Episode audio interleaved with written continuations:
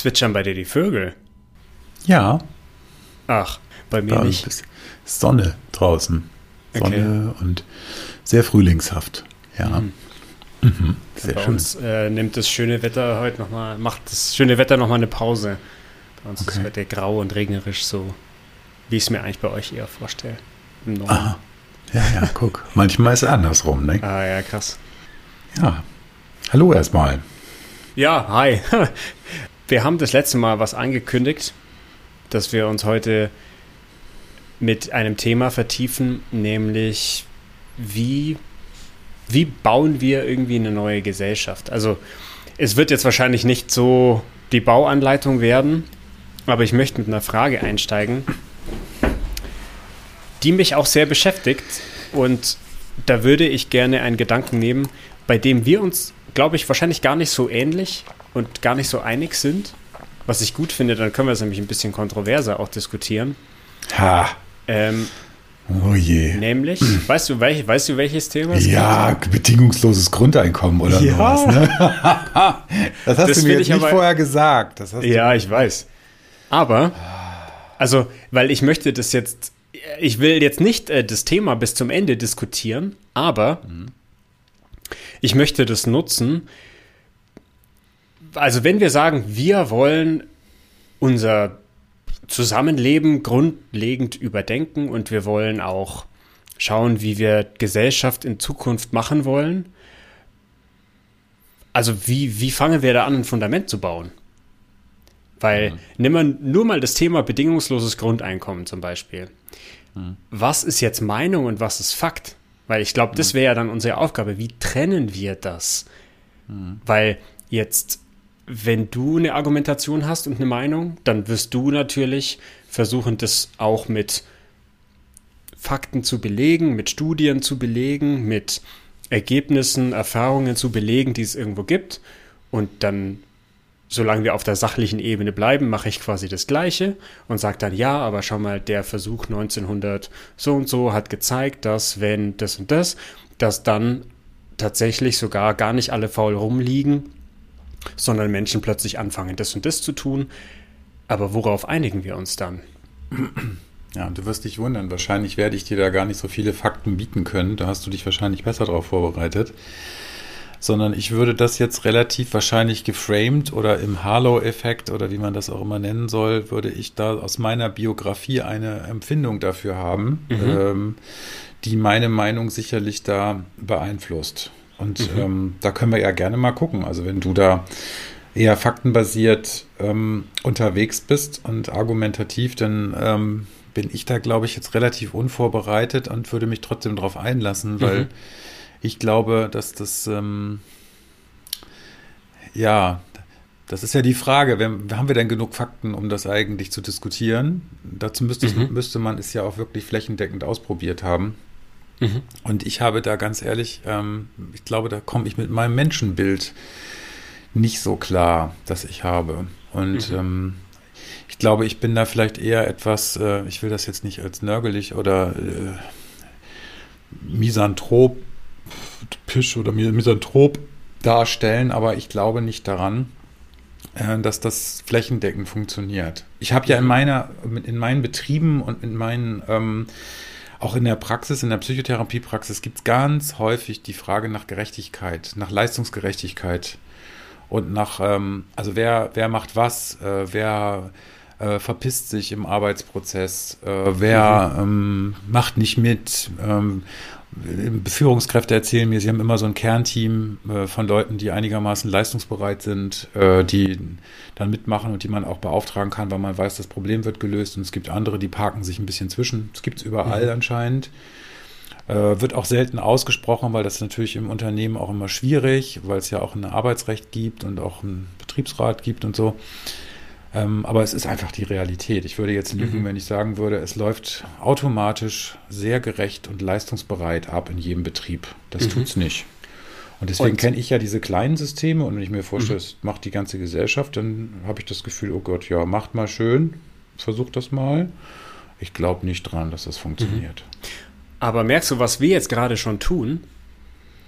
Wir, wir reden jetzt schon über deine Prägung, über mhm. deine Ängste, über meinetwegen deine Bedenken, mhm. die du mit dem Thema hast.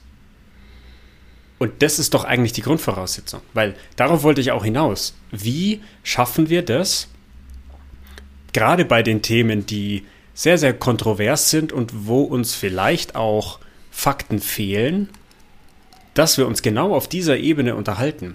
Weil ich muss jetzt ja nicht unbedingt versuchen, dich, ich weiß nicht, vielleicht muss ich versuchen, dich zu überzeugen, wenn ich sage, ich habe recht. Mhm. Aber vielleicht habe ich ja auch den Auftrag, dass wir sagen, komm, auf, auf welchen gemeinsamen Nenner können wir uns denn einigen? Weil meinetwegen, jetzt sagt dann dein Menschenbild, wenn für alle ähm, Notwendigkeiten gesorgt ist, dann bleiben die Leute einfach liegen, zum Beispiel. Nicht alle. Mein Menschenbild. Wie Nicht bitte? alle. Nicht alle. Nicht alle. Nicht ja. alle, aber viele. Mein Menschenbild würde zum Beispiel sagen, das Gegenteil. Mhm. Und dann sagst du schon, ah, du schenkst es schon ein. Es gibt Leute, die dann vielleicht liegen bleiben und dann gibt es auch Leute, die das vielleicht nicht tun. Ähm, mhm. Aber dann, dann entsteht ja das, was wir brauchen, nämlich dann entsteht tatsächlich ein echtes Gespräch quasi auf dieser Ebene, wo wir sagen, jetzt lass uns doch mal begegnen und lass uns doch mal austauschen, wie wir denn wirklich über das Thema denken und wie viel davon jetzt vielleicht so in meiner Prägung begründet liegt, in, in vielleicht meiner Biografie auch oder in meiner Erfahrung.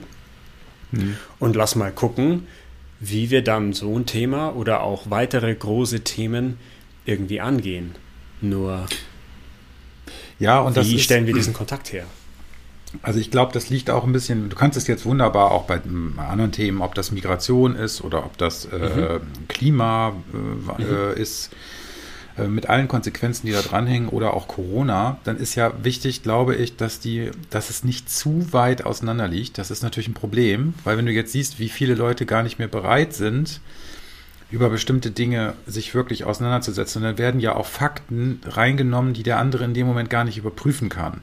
Mhm. Also wenn mir jetzt äh, das neulich in einer Gruppe erlebt, dann kamen ganz viele Fakten oder Pseudofakten, was auch immer. Ja, nee, die Impfung geht nicht, ist scheiße, weil und ist gefährlich deswegen und hat damals auch schon nicht. Und dann liest du auch wieder einen Artikel, wo drin steht, dass die bei Tetanus-Schutzimpfungen in Nigeria 1996 schon alle dachten, sie werden unfruchtbar und das war auch ein Mythos. Dann hast du natürlich auch deine, ähm, was ist die valide Grundlage eines Kompromisses? Die Frage wäre, was ist denn überhaupt, die sind die Ausgangspositionen. Mhm. Wenn du jetzt auf, wenn du jetzt, äh, sag mal, das bildlich darstellst und du stehst irgendwie äh, äh, zwischen uns ist irgendwie eine Kluft im Grand Canyon und wir haben aber irgendwie einen Abstand, wo wir uns noch einigermaßen zuschreien können und du kannst mhm. mich auch noch sehen, wie ich argumentiere, mhm. dann ist das sicherlich was anderes, als wenn du jetzt bei Social Media irgendwelche ähm, Sachen ablässt und sofort abhaust und dich gar nicht mhm. mehr eigentlich, du willst ja deine Meinung auch gar nicht ändern. Die Frage der, mhm. der, der, möchtest du dich sicher wiegen in deiner eigenen Meinung? Mhm. Da kommen wir jetzt natürlich in dieses ganze Themenfeld Verschwörungstheorien und so rein, was natürlich höchst gerade schwierig finde. Mich erschöpft das auch so ein bisschen, wo ich so denke, oh ja, Kinders, dann macht doch alle, was ihr wollt. Ähm, ich glaube, dass man Kompromisse immer bilden muss, auch von der Partnerschaft in der Familie, im Unternehmen, überall. Aber die Frage ist eine Kompromissbereitschaft da. Das wäre jetzt erstmal zur Frage, wie diskutieren wir überhaupt oder wie, mhm. so. Und das kannst du nicht ohne die Emotionen und die Biografie äh, machen, die im Hintergrund ähm, mit dabei schwingt. Ich glaube, ich muss mal, die, die Vögel sind so laut, ich muss mal eben ganz kurz das Fenster zumachen. Ich finde das eigentlich angenehm. Ja, mir wird aber auch kalt. Ich muss das Ach so. zugeben. Ähm, so. Jetzt, also wenn wir jetzt den, diese beiden Gesprächspartner nehmen, die bildlich quasi durch so, ein, so eine Schlucht getrennt sind und angenommen, wir könnten sie doch auf eine Seite bringen, also oder sag mal auf neutralen Boden bringen ähm, und wir würden jetzt eines tun, wir würden sie quasi mit Handschellen aneinander festmachen. Ja. Mhm. Ja, kannst du, es gibt es bestimmt auch schon als Experiment irgendwo. Ähm, äh, ja, ich glaube, also, was wichtig ja, ist, dass die, die, der, die Kontaktzeit wird damit natürlich erhöht. Und wenn die dann mhm. auch noch gemeinsames Essen organisieren müssten oder so, mhm. dann würde es wahrscheinlich erstmal einen Clash geben und irgendwann würde mhm. es so Commitments geben, weil man ja mhm. miteinander leben muss. Ja, ähm, das wäre eine Möglichkeit. Ich glaube, es gibt noch eine andere, nämlich wenn man wirklich bereit wäre, nicht nur das Verhalten oder die Meinung des anderen erstmal zu sehen und zu verteufeln, jetzt mal abgesehen von wirklich total ähm, schwierigen äh, verschwörungstheoretischen Aussagen, wo ich auch sage, also da gebe ich auch auf. Ja, das, äh, mhm. So, aber wenn wir jetzt mal so nicht nur politische Meinung, sondern auch gesellschaftliche Konzepte, zum Beispiel auch Bildung, kann ich dir gleich noch ein mhm. Beispiel nennen, ähm, diskutieren, dann wäre ja die Frage, was hat dieser andere Mensch eigentlich erlebt mit dem Thema mhm. äh, und kann ich deswegen verstehen, warum er zum Beispiel Bedenken hat? Oder kann ich mir vorstellen, dass die Erfahrung dieses anderen Menschen dazu führt, dass du eine andere Haltung zum Beispiel hast? Weil ich glaube, dass das sehr von unseren Beziehungserfahrungen und unserer Biografie abhängig ist, welches gesellschaftliche Konzept und welche Menschenbilder wir haben. Mhm. Also ich glaube ganz ehrlich nicht an den altruistischen Menschen.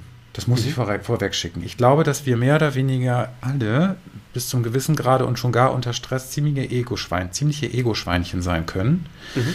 Und dass wir diese Singularisierung, die wir ja auch letztes Mal ein bisschen angesprochen haben, dass wir das schon haben, dass wir immer mehr Ich, Ich, Ich, Ich-Bezogenheit haben. Das kollektive Bewusstsein ist, glaube ich, nicht mehr überall so vertreten und gegeben. Das ist sehr brüchig geworden. Mhm. Und das ist sicherlich auch wieder nicht bösartig von den Menschen, weil die vielleicht dieses Kollektive in der letzten Zeit gar nicht mehr so gebraucht haben, weil die ja auch alleine klargekommen sind. Mhm. Ähm, und weil es so auch geht, weil sie versorgt sind, weil sie auch gesättigt sind. Ja, das ist, also ich will jetzt das nicht auf die Spitze treiben, aber wenn du jetzt dir Ehen anguckst, die waren früher Bedarfsgemeinschaften. Mhm. Und äh, da war man aufeinander angewiesen. Und das war natürlich scheiße, dass die Frauen da nicht raus konnten. Bis, muss man sich mal vorstellen, Frauen durften bis in die 70er Jahre hinein, glaube ich, nicht selber ihre, ihre, über ihre Scheidung bestimmen, soweit ich das weiß. Das wissen ja viele von den Jungen gar nicht. Ja. Ähm, so, und diese, diese Rechte sind jetzt da und du hast sogar noch ein Sozialsystem, was dich dann irgendwie, wenn auch schlecht, mehr schlecht als recht, durchbringt und dich absichert. Das heißt, du hast ja überhaupt die Möglichkeit, darüber nachzudenken, ja, ich gehe auch alleine da durch. Dann ist es eben so. Ja, dann kriege ich noch irgendwas für die Kinder und dann kriege ich Kindergeld und kriege ich das. Aber habe ich, ich habe ja gar keinen Anlass mehr zwingend, zusammen zu bleiben, was ja auch gut ist. Also nicht, dass man mich falsch versteht. Aber wir haben natürlich viel mehr Möglichkeiten, uns auch wirklich existenziell gar nicht so bedroht zu fühlen, äh, wie das vielleicht vor 100 Jahren noch war. Wenn wir da an irgendwelche ähm, Großfamilien denken, Bauernhöfe, du kennst das bestimmt aus Bayern ja auch, dass da ganz viele Familien in einem Haus wohnen, weil das gar nicht finanziell möglich war, dass alle einzeln wohnen und irgendwie getrennte Geschichten, da wurde auch gemeinsam gekocht und da so. Ist die Frage, ich will jetzt ja keine Rückentwicklung, aber ich glaube nicht unter den Bedingungen, dass wir alle so wahnsinnig altruistisch und so nett und so charming sind, mit uns wirklich uns abzustimmen, sondern wir sind immer, wir werden immer zickiger. Und, ja, ähm, ich glaube, weil es halt zunehmend einfacher wird, uns mhm. da zurückzuziehen. Ich habe mir das vorher gedacht, ich habe heute Morgen was geschrieben zum Thema, so was ich an, an ähm, offline, also an Live-Meetings sozusagen mhm. vermisse, wenn wir alle zusammen im Meetingraum sind und was mir eigentlich gar nicht fehlt. Und mhm. was mir halt fehlt, ist so das, das zwischen den Zeilen, ähm, dass ich mich mit anderen Leuten austauschen kann und andere Leute mal angucken kann, vor allem. Ja. Ähm, und was mir da halt auch auffällt, ist, im virtuellen Raum geht der Rückzug ganz schnell. Absolut. Also, und da ist auch quasi gar, also da ist für mich tatsächlich auch, für mich persönlich ist da gar keine Hemmschwelle da, einfach zu sagen, jetzt danke, reicht. Also mhm. das ist, das ist jetzt vielleicht auch bei mir, ähm, hängt es auch mit meiner Person zusammen. Ich kann das teilweise auch in irgendwelchen Veranstaltungen, wo ich bin und mir denke, das trifft jetzt nicht das, weswegen ich eigentlich hergekommen bin, dann stehe ich halt auf und gehe. Das mache ich da auch. Aber ich finde, im virtuellen Raum ist diese Schwelle noch viel geringer. Mhm, und absolut.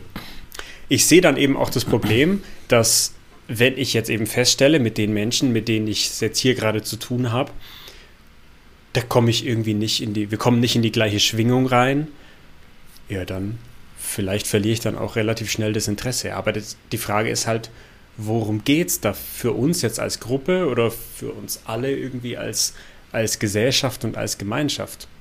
Und wie bleiben wir dann dran? Also, was. Ja, das ist die große Frage. Ja.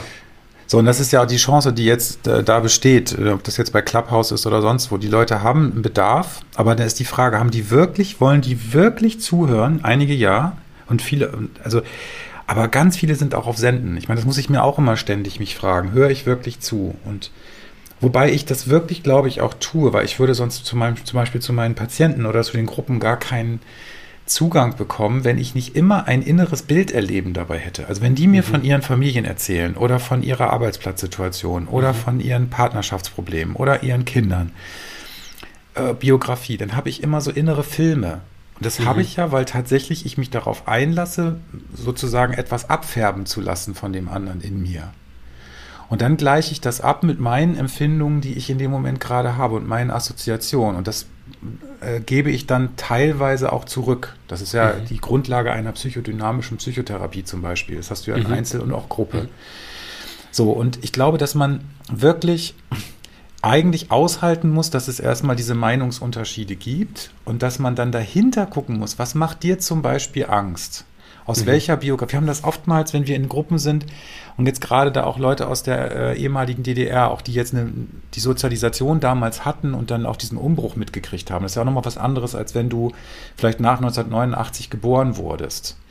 Äh, und die kommen in so Gruppen und dürfen da frei sprechen. Dann sagen die ganz mhm. oft, ja, warum sind wir eigentlich jetzt hier so wenige und warum ist das eigentlich so schwierig und warum äh, was, wie, wie seht ihr Westler uns denn? Und ähm, das ist immer noch da, diese ganze Geschichte. Und wir wollen jetzt nicht nochmal Diktatur und so. Und wo ich dann als Westler denke, wo ist denn jetzt hier die Diktatur? Also gut, mhm. ich verstehe, was die meinen. Ich denke auch manchmal, ich bin völlig machtlos bei bestimmten Anordnungen und, und wie auch immer. Aber die haben da nochmal einen anderen Blick drauf und die mhm. haben auch noch einen anderen Affekt dazu, ein anderes Gefühl. Und da habe ich neulich mal gefragt, sag mal, was, was ist denn eigentlich deine Angst oder was ist denn dahinter? Was ist denn jetzt so? Und wenn ich mich darauf einlasse, dann muss ich nämlich damit leben, dass ich erstmal in meinem System verunsichert werde. Und das wollen viele nicht. Wenn ich mich wirklich einlasse auf die Meinung eines anderen, dann lasse ich mich ein darauf, dass ich für eine gewisse Zeit selber wirklich verunsichert werde. In meinem Konzept. Weil ich habe mich ja darauf eingerichtet. Ich habe ja nicht ohne Grund eine bestimmte Strategie. Mhm. So, und wenn ich jetzt, wenn du mir das Thema äh, bedingungsloses Grundeinkommen nennst, dann komme ich vielleicht auch aus meiner äh, Kontakt mit meinem Vater, der war Kaufmann, der hat, ähm, ich, also ich habe so ein bisschen den Eindruck, das ist vielleicht auch die Erfahrung, ich muss immer für alles bezahlen. Ich muss, mhm. ich muss für alles mhm. äh, einen Aufwand betreiben. Mhm. Wenn ich jetzt hier meinen Garten machen lasse, kriegt mein Nachbar einen anderen Preis als ich, weil ich Doktor bin. Das ist so. Mhm. Mhm. Ich glaube einfach nicht daran, dass die freiwillig nett zu mir sind. Das glaube ich mhm. nicht. Nicht einfach so, sondern die, viele Menschen gehen berechnend durch die Welt. Und mhm. vielleicht tue ich das auch.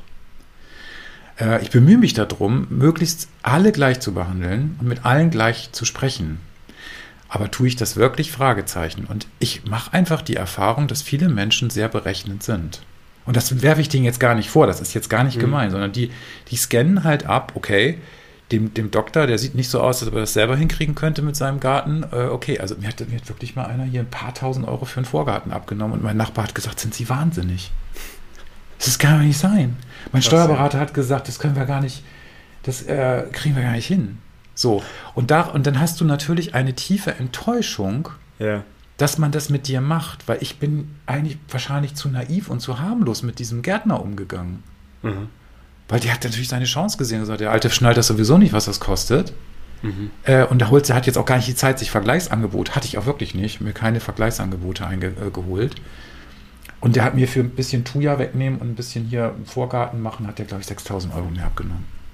Und ich habe das gezahlt. So, und deswegen bleibt eine Enttäuschung. Und die Enttäuschung hat mein Vater auch gehabt. Das weiß ich noch. Und ähm, dieses immer, dass die Leute berechnet sind und die das sozusagen nichts frei. Und er hat lieber jemandem was gezahlt, als freiwillig Hilfe anzunehmen. Und das ist so ein Biografieteil, den ich dir jetzt mitteile. Und deswegen mhm. glaube ich nicht daran, dass Menschen einfach so nur aus Lust ähm, äh, was machen. Und ich erinnere mich auch noch daran, mal Marx gelesen zu haben, der ein, etwas beschrieb, wo er sagte, jeden Tag soll man sich im Grunde überlegen, worauf hat man Lust zu arbeiten. Also ich kann es jetzt nicht so wiedergeben, aber er mhm. hat gesagt, jeden Tag so einen Impuls zu folgen, was möchte ich heute arbeiten. Das ist aber aus meiner Sicht nicht organisierbar, sondern Arbeit besteht auch viel daraus, dass du Sachen machst, die dir keine Lust machen, mhm. wo du, wodurch musst. Und natürlich hätte ich auch jeden Tag sozusagen, was hätte ich heute Lust zu tun oder worauf hätte ich keine Lust, äh, was zu machen dass man das sozusagen für sich bestimmt. Aber ich glaube nicht daran, dass es A organisierbar ist und B, ähm, dass das alle gerecht hinkriegen, sondern es wird dann Leute geben, die für die anderen mitarbeiten. Das glaube ich. Und die äh, habe ich dann in meiner Praxis sitzen. Die ich, die sind nämlich alle die. Gestern erst wieder eine Patientin gehabt. Immer mache ich für die anderen und ich komme gar nicht auf meine Kosten. Ich kriege dann die und das musste ich aber dann aus der rauslutschen, weil dir das erstmal nicht gesagt. Mhm. Ich glaube nicht daran, dass die Gesellschaft gerecht ist. Die Menschen sind nicht in ihrer Struktur alle auf Gerechtigkeit aus. Sind sie nicht. Ist nicht, ist mein, ist mein, aber es kann sein, dass es falsch ist. Ich will das jetzt nicht politisch, ich bin ich, kein Politiker. Absolut, und ich möchte das jetzt auch, also ich möchte das jetzt gerne auch so als Meinung stehen lassen und mhm. dann daraus die Frage entwickeln, weil es gibt garantiert genau die gegenteilige Meinung und ich bin mhm. ehrlich, ich weiß gar nicht, ich weiß gar nicht, wo ich mich da selber jetzt platzieren würde, weil ich mich mhm. sowohl in dem einen als auch vielleicht in einer konträren Meinung wiederfinde und weil ich mir sicher bin, es gibt genug Anhaltspunkte, die mhm. beide Argumentationen stützen. Dann wäre eher meine Frage, was brauchen wir, um uns trotzdem auf ein Experiment einzulassen. Also, weil, ähm, also angenommen, du würdest jetzt sagen, mit deiner Meinung, äh, du glaubst absolut gar nicht dran. Und ich frage dich jetzt, wärst du trotzdem bereit für ein Experiment? Mhm. Was also würdest du dann sagen?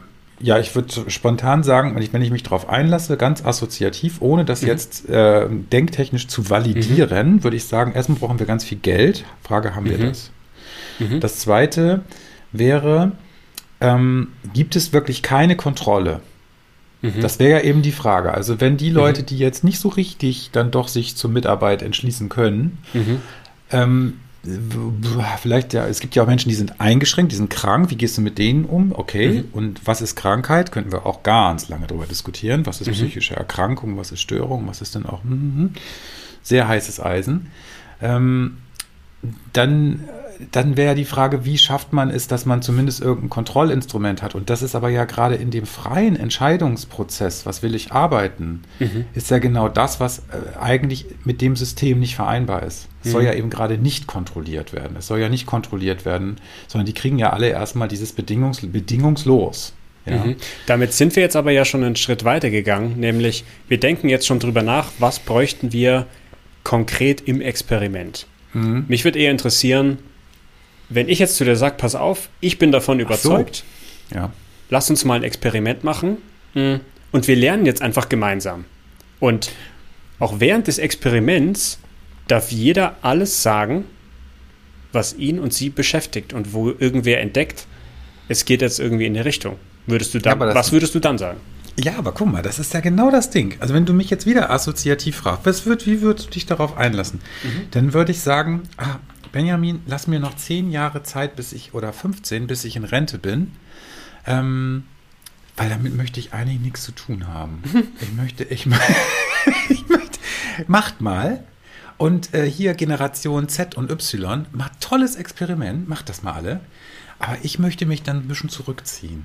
Ich mhm. möchte dann gerne, dass mein, vielleicht nicht bitte mein Haus da nichts mehr wert ist und so. Also ich habe so Verlust, äh, Verlustideen, Auflösung von Geld, äh, Ersparnissen und sowas. Weißt du, du kannst ja auch nicht, das ist ja, das Fiese ist ja, du kannst doch jetzt das nicht Menschen erklären, die jetzt 30, 40 Jahre lang jede, jeden scheiß Euro zurückgelegt haben, denen man mhm. ewig Angst gemacht hat, mit ihrer Leistung noch was abzuknapsen am Tag mhm. was sie zurücklegen, weil die äh, staatliche Rente nicht mehr ausreicht. Und dann müssen sie mhm. privat vorsorgen, sollen Haus bauen, sollen äh, Versicherungen abschließen, leben irgendwelche komischen Rentenversicherungen und Riester-Sparpläne und was weiß ich nicht, ja? Oder Rürup. Mhm. Das hat man uns jetzt die ganze Zeit und dann eben Krankenversicherung auch noch und so weiter und so fort. Also du hast ja viele Sicherungssysteme, in die hat ja jetzt schon ein großer Teil der Bevölkerung eingezahlt. Mhm. Und wenn du jetzt sagst, ja, und jetzt machen wir mal für alle die, äh, das bedingungslose Grundeinkommen, hast du ja erstmal mhm. schon ein Ad-Hoc-Gerechtigkeitsproblem. Mhm. Weil die Leute haben ja, eine, haben ja gearbeitet. Weißt du, ich habe ja meine Bedürfnisse jeden Scheißtag zurückgestellt mhm. dafür, dass ich irgendwo etwas mir erwirtschaften kann. Ich muss mir sehr, ich bin Freiberufler, wenn ich nicht arbeite, kriege ich kein mhm. Geld. Ich muss mir jeden Tag überlegen, ähm, arbeite ich oder arbeite ich nicht. Ansonsten mhm. kriege ich keine Kohle. Es gibt für mich diese Sicherungssysteme nicht sofort. Mhm. Und dich kontrolliert doch auch niemand, oder? Nee, aber ich bin auch total selbst dafür verantwortlich. Und wenn ich abstürze, also wie mhm. gesagt, ich habe eine hab eine sehr teure Krankenversicherung, die nach mhm. drei Wochen mir das erste Krankentagegeld mhm. zahlt. Vorher kriege ich gar nichts. Mhm. da ist keiner, der mir dann die Hälfte auch noch von den, alles, also von, vom Ärztekammerbeitrag bis zur Steuer, bis zum, es läuft alles weiter.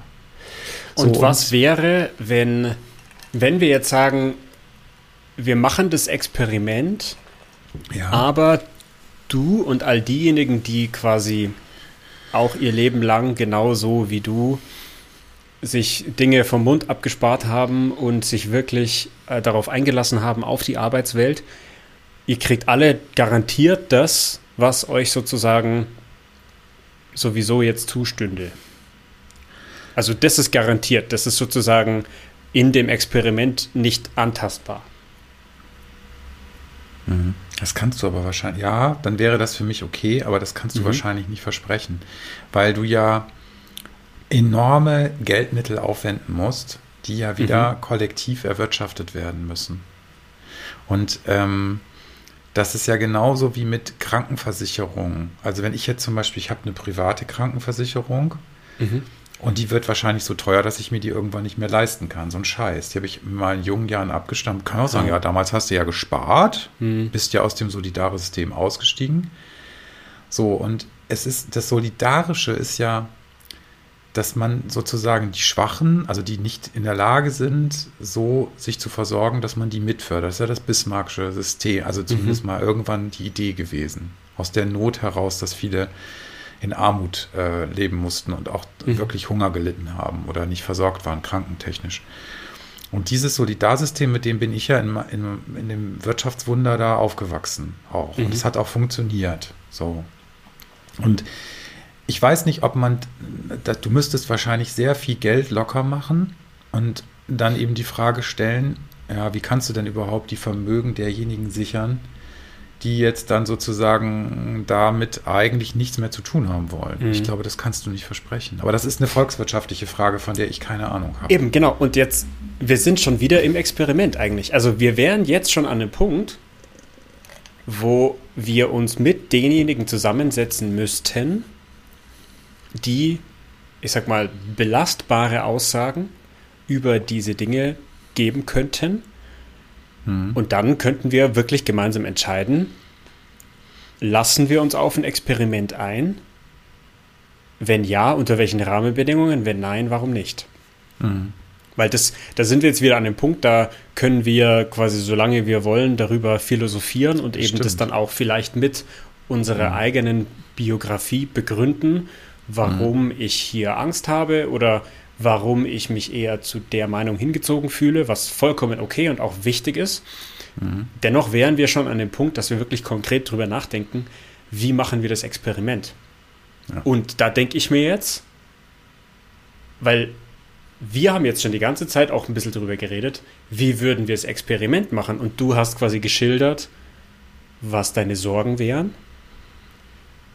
Du hast es aber, obwohl du ja auch gesagt hast, dein, also du glaubst nicht an den altruistischen Menschen Nein. per se, haben wir trotzdem so jetzt drüber geredet. Und ja, stimmt, ja, ja. Ich liegt es jetzt daran, dass quasi zwischen uns kein, keine Schlucht besteht, was dieses Thema angeht?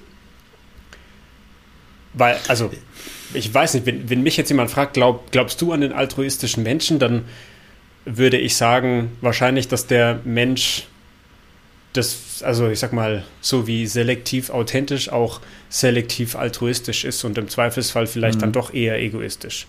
da würde ich mich wahrscheinlich irgendwo sehen.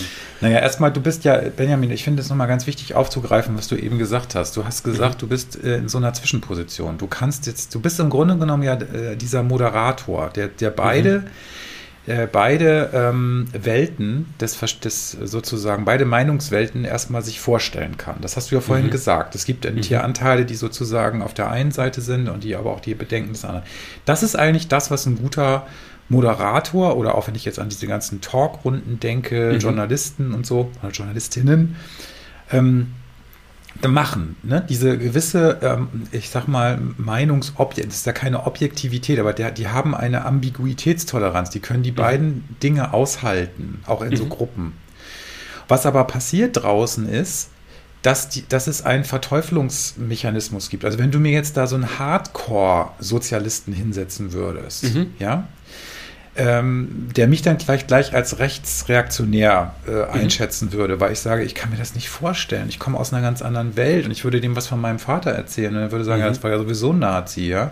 Mhm. Ähm, dann habe ich, dann geht bei mir was zu. Und das ist eben ein mhm. emotionaler Prozess. Das ist genauso, mhm. als wenn du sofort anfängst rumzuschreien und sofort anfängst zu beschuldigen. Dann bist du nur im Projektions- und Zuweisungsmodus. Dann bist du nicht in dem Eigenreflexionsmodus. Du musst eigentlich in den, wenn du dieses, äh, diese Experimente diskutierst, musst du alle am Tisch oder in der, in der Diskussion Beteiligten in einem Selbstreflexionsmodus halten. Mhm. Und das geht nur mit einer gewissen Bereitschaft, wenn alle das sinnvoll finden und auch zulassen können. Ansonsten wirst du niemals zum Ende kommen oder einen Kompromiss bilden. Nochmal, in der Partnerschaft ist das genauso. Wenn ich nicht wirklich zuhöre, und deswegen können die das ja manchmal erst, wenn die zu mir kommen, ich bin ja noch nicht mal Paartherapeut, aber wenn die dann mhm. zu mir kommen und ich dann wirklich sage, haben sie ihrer Frau gerade wirklich zugehört? Und ich das sozusagen moderiere, weil ich ja nicht, ich bin ja nicht auf irgendeiner Seite in dem Moment, dann gelingt denen das manchmal, dass sie wirklich darüber nachfühlen und denken. Und das passiert nicht in der Gesellschaft, so wie ich das momentan gerade erlebe. Sondern es gibt immer diese Meinungs-Ping-Pongs und selten wirklich, es sei denn, sie bilden eine große Koalition, dann geht auf einmal ganz viel, wo man dachte, ups, das ist auf einmal möglich, weil die müssen ja mhm. gemeinsam handeln. Ha, das geht ja tatsächlich. Ist aber auch nicht immer gut. Mhm. Aber wenn du dann so die Opposition hörst, wie die da drauf kesseln, als ob die jetzt total wüssten, wie man mit Corona um und dass die hätten ja alles ja. anders gemacht. Hauptsächlich, weil es ah. ihre Aufgabe und ihre Rolle ist, das so zu tun. Ja, also, genau. Weil, Aber was ja. kommt dabei raus? Und das ist ja mhm. eben, ich glaube, dass wir, wenn du das zum Beispiel Konsensgesellschaft nennen würdest, oder, also es gibt ein schönes Großgruppenexperiment, das wollte ich einfach in dem Rahmen auch noch erwähnen. Der Patrick de Marais, also Pat de, Mar de Marais, mhm. das ist ein Gruppenanalytiker gewesen, ich glaube, der ist schon tot. Der hat aus der Group Analytics Society in England, der hat wirklich diese Großgruppen mit 200, 300 Leuten hingesetzt und hat festgestellt, mhm. die machen was anderes als Kleingruppen. Die diskutieren über gesellschaftliche Phänomene irgendwann über Gerechtigkeit, über Miteinander. Und der hat das Koinonia genannt. Das ist diese Urform eigentlich des demokratischen sich äh, Humanisierens. Also jeder mhm. ist im Kern gleichberechtigt, wobei das bei den Griechen ja auch nicht geklappt hat, aber äh, also bei, den, bei der, in der griechischen Antike. Aber mhm. dieses, die Humanisierung der Gesellschaft ist im Grunde genommen ein Kompromissbildungsprozess, aber auch emotional und von den Weltanschauungen her. Und das war seine Hoffnung. Und er hat dafür auch viele Belege in diesen Großgruppen geführt. Also die haben wirklich sich einmal pro Woche, oder sogar, ja, glaube ich, einmal pro Woche für mindestens 90 Minuten oder sogar zwei Doppelsitzungen über Jahre hinweg haben sich diese 200, 300 Menschen da getroffen. Mhm. Und das war hochinteressant, weil die am Anfang war das sehr archaisch, weil da ging es um ganz, also es gibt immer so Anfangsphänomene in Gruppen und wenn die dann eine Weile laufen, weil die dann Vertrauen zueinander kriegen und stabil in dieser Konstellation sind, dann passiert was anderes, was Neues. Das wäre das mit dem Handschellen, was du vorhin sagtest. Ja. Ne? Die alle mal, jetzt, ne, ihr sitzt jetzt hier zusammen und haltet euch aus. Mhm. Das ist jetzt das Commitment. Dann passiert irgendwann tatsächlich etwas, dass die, dass die in ihrer Meinungsvielfalt wirklich mehr sich zuhören und abgleichen weil die diese ganzen Reflexe des Zerstörens der Meinung des anderen nicht mehr so brauchen. Mhm. Und wenn wir jetzt hier heute rausgehen, dann könnte man ja mal die Zuhörer fragen, ob die das Gefühl haben, wir sind uns eigentlich näher gekommen oder nicht. Und warum können wir das diskutieren, ohne ein Ergebnis eigentlich zu haben? Und es ist trotzdem aber vielleicht nicht schlimm, dass wir unterschiedlicher Meinung sind. Mhm. Das geht aber nur mit einer Haltung, die du leider in der Gesellschaft nicht überall hast. In der Gruppe, in so einer gruppenanalytischen Gruppe, da kommen ja alle erstmal freiwillig und nehmen an diesem Experiment teil. Mhm. Und die lassen erstmal das Grundding, der andere darf sprechen und der andere darf diese Meinung haben. Und der andere hat genau das gleiche Recht zu sprechen. Und jeder nimmt sich ein Stück Zeitkuchen. So. Äh, und da gibt es nicht, da gibt es auch Gerechtigkeitsfragen. Wer darf viel reden, wer nicht. Es geht sofort da, los. Da gibt es ein Zitat, das mir jetzt gerade einfällt von dem Jiddu Krishnamurti. Den kennst du vielleicht? Oh Gott, oh Gott, das nee, heißt, ich nicht.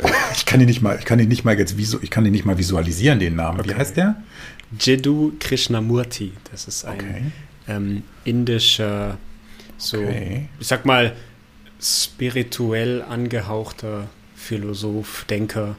Aber also gefällt mir sehr gut und das Zitat heißt: hm, The highest form of intelligence is to observe without evaluating. Ja. Also es gibt keine höhere Intelligenz als Dinge nur zu beobachten. beobachten. Das ist, glaube ich, mhm. das beste Wort, das man da nehmen kann für Observation, ähm, ohne das zu bewerten und beurteilen. Ja, gucke mal, interessant ist, aber wo du es gerade erwähnst, was mich dabei mhm. anspringt, das ist übrigens auch äh, die Grund, Prämisse für die ganzen Achtsamkeitsübungen mit sich selbst. Mhm.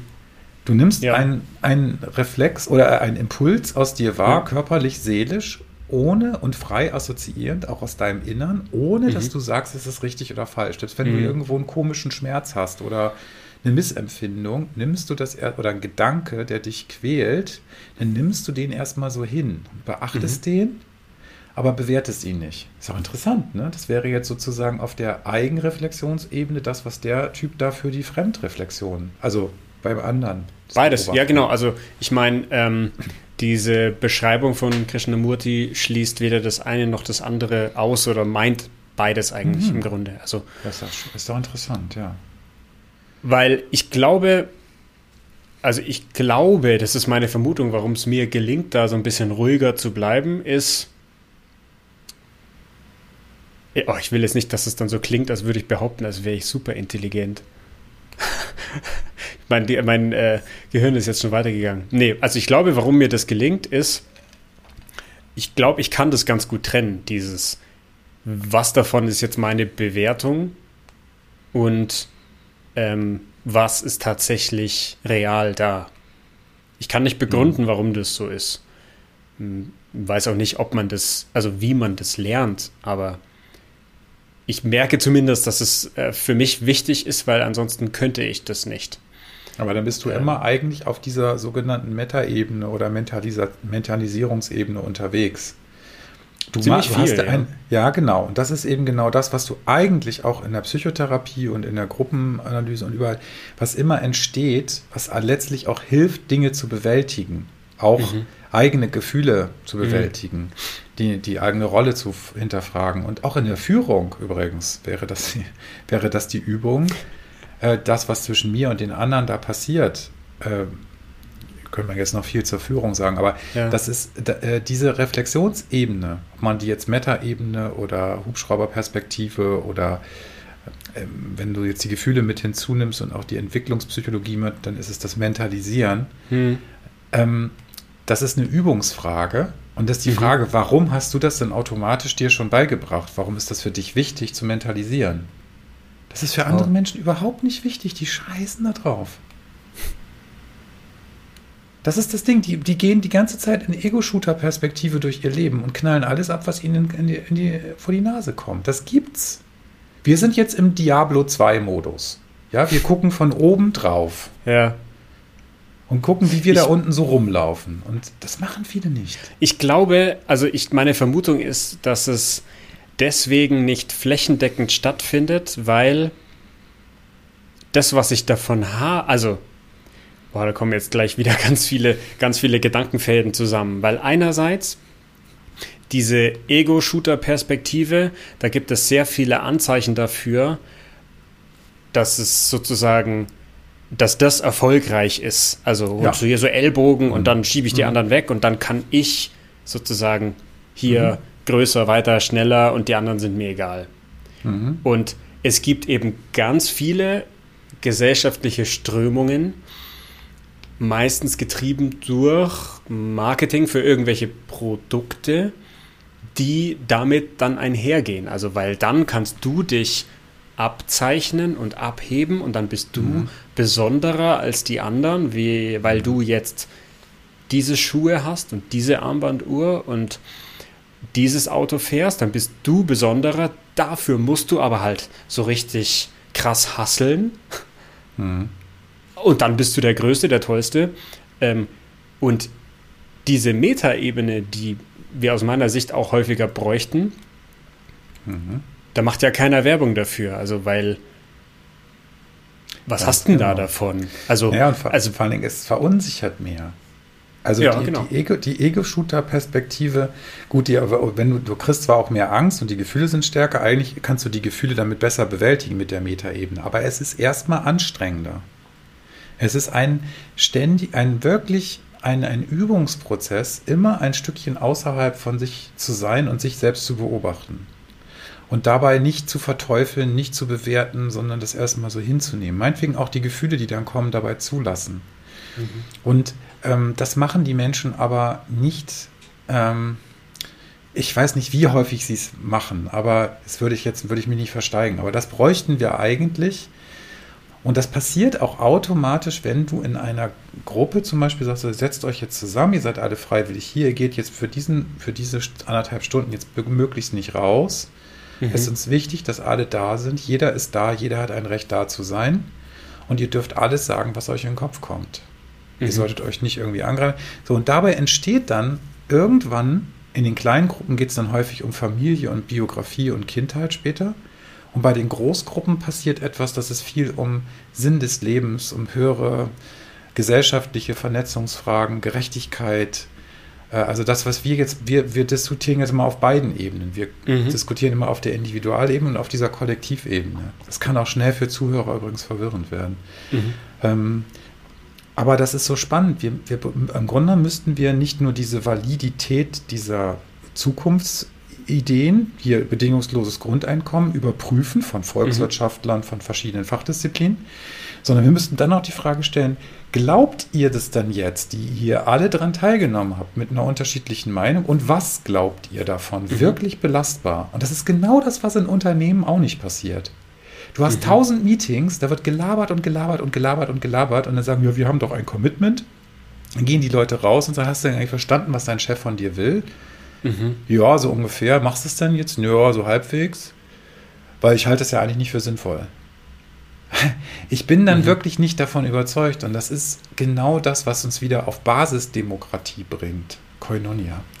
Mhm. Ist, was, ist der, was ist der Kompromiss, den wir alle nicht nur verstehen, sondern auch wirklich glauben wollen und können?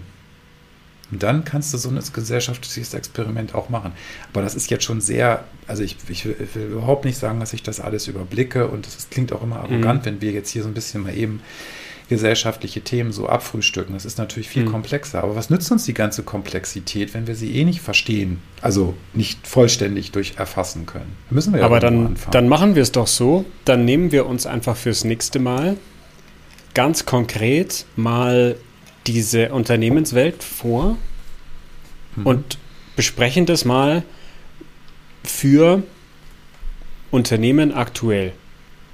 Und Mhm. zwar, ähm, was sind da vielleicht für Strömungen unterwegs? Da habe ich auch eben ein paar Ideen, weil wenn du die Mitarbeitenden alle einzeln ansprechen würdest, so, und sie mal fragst, ja, wie, wie ist es denn eigentlich wirklich? So, wie ist es wirklich, wirklich?